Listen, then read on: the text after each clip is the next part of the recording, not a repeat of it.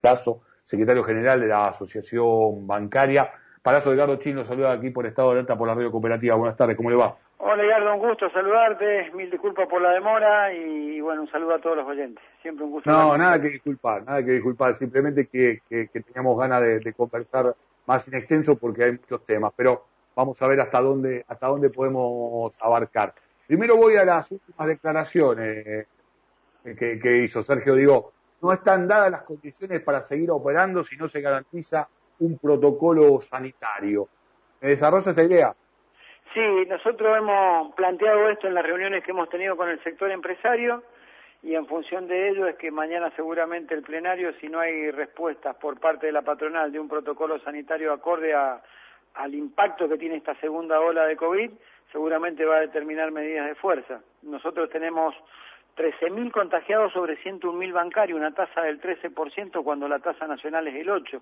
Está claro que estamos tremendamente expuestos y que estamos pidiendo medidas sanitarias mejores de las que existen en la actualidad y que se cumplan las que existen porque muchas sucursales bancarias no las cumplen. Quiero aceptar que digo este, oficialmente que me sorprende el dato que, que acaba de dar Sergio. La verdad que no lo desconocía esta magnitud y digo un, protocolo que hablaba de pedir turno para ir a la sucursal bancaria, de la posibilidad de rotación en trabajo desde la casa, de home office, pero aún así eh, es altísimo el porcentaje de los contagios. ¿Por qué ocurre esto? Bueno, en principio eh, no, no escapamos al común denominador de los problemas que tiene toda la sociedad, los transportes públicos, habrás visto que muchas veces vienen atestados de gente, hay una fuerte circulación también social entre toda eh, esta gente que quiere que, que, la gente salga, que no respete el protocolo, se genera toda una situación de, de mucha gente en la calle y además el sistema financiero atiende no menos de 18 millones de beneficios previsionales por mes, más allá de los turnos que se dan eh, en los bancos. Y cuando se dan turnos, el problema que tenés es que se están dando turnos cada 10 minutos y vos en 10 minutos quizás no terminaste de atender un cliente y tenés otro más adentro de la sucursal y de golpe los espacios físicos de las sucursales son chicos y se te eh, eh, coloca demasiada gente o una cantidad de gente que excede lo que permiten las normas sanitarias, ¿no? Entre la cantidad de trabajadores que hay adentro y la cantidad de clientes no se guarda la distancia producto de la cantidad de gente que hay, entre otras cosas, ¿no? Y la medida que hemos propuesto es precisamente eso, que se armen burbujas, que cada siete días roten de compañeros y que se considere a una sucursal, por ejemplo, como una sola unidad de negocio dentro de un banco, porque si no te dicen, mira, la burbuja era el sector de los cajeros que se contagió uno, entonces que no vengan los cajeros, los demás tienen que venir a trabajar. Si está en una sucursal de 10 metros cuadrados, se contagiaron todos, quieras o no, la mayoría termina contagiado. Entonces, lo que pedimos es, para evitar esto, si hay un caso sospechoso, que se considere toda la sucursal, la burbuja de esa sucursal en ese momento, como caso sospechoso para que no se contagien los demás. Ese tipo de cosas hemos pedido, ¿no? Es, extraño que, el sector de empresarios no comprenda, este, digamos, cuestiones tan de, de criterio lógico como las que estás expresando. Yo, digo, quiero este, hacer un elogio en lo que tiene que ver con cómo se desempeña la actividad gremial, la asociación bancaria, porque probablemente sería una actividad que podría lograr un cierto estado de confort, ¿no? Eh, y no estar, tener esta, esta actitud tan movilizadora. He tenido la oportunidad incluso de, participar de varias asambleas, recuerdo una multitudinaria en el Banco Nación, ahí en la, en la, hermosa sede de Avenida de Mayo, la pasión de eh, trabajadores con saco y corbata, ¿no? Este, lo cual también eh, habla también de una de una determinada identificación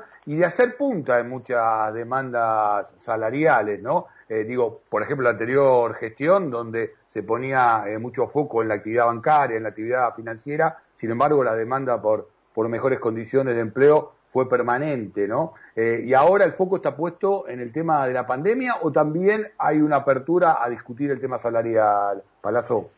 Mira, las dos cosas. Nosotros no desatendemos una de otra, sino que le damos orden de prioridades. Primero la vida y la salud y en función de eso, si no hay respuesta, tomaremos las medidas que tengamos que tomar para, para preservar la salud de nuestros compañeros. Pero también estamos haciendo una observación y un reclamo respecto a la cantidad de cierre de sucursales que hubieron en el sistema durante la pandemia. Fueron 213 sucursales que cerraron y hay 2.600 puestos de trabajo menos, más allá que no fueron despidos, pero han sido retiros de las empresas, muchas veces inducidos, por dos razones. Una, porque existen todavía resoluciones de la época de Stusenegger que permiten un libre albedrío para sacar trabajo de los bancos y derivarlo a la farmacia, a los kioscos, a los supermercados, que tiene que dejarse sin efecto algún día esas resoluciones y nos recobrará el trabajo y poder preservarlo. Y por otro lado, también hemos hecho una observación de que, si bien nosotros suscribimos un acuerdo salarial del 29, tenía dos revisiones, una en septiembre y otra en el mes de noviembre. Y hemos pedido que se adelante esa revisión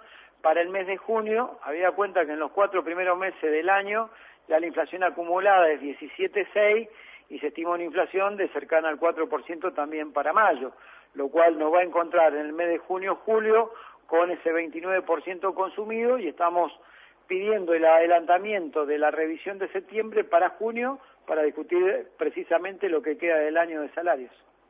Una última consulta y ya casi sobre, sobre el final, pero eh, digo, por ahí queda presentado para, para otra oportunidad porque es un tema de fondo, que es esto que se da en llamar el, el mundo del trabajo, el nuevo mundo del trabajo, el trabajo del futuro y en actividades de, de servicios, como es el caso de los trabajadores eh, bancarios, digo, es un, un, tema a discutir de fondo y seguramente ustedes lo harán en, en, el día a día. Esto que hablábamos de, o que mencionabas de el tema de pérdida de fuentes de empleo, eh, donde uno ve que, por ejemplo, en otros países eh, centrales, digo, en, la, las ciudades principales, suele haber muy poca gente, ¿no? En la actividad bancaria, por ahí va a haber que hacer un laburo muy fuerte y también seguir eh, teniendo muy alto el sentido de pertenencia que se ha logrado en los trabajadores bancarios.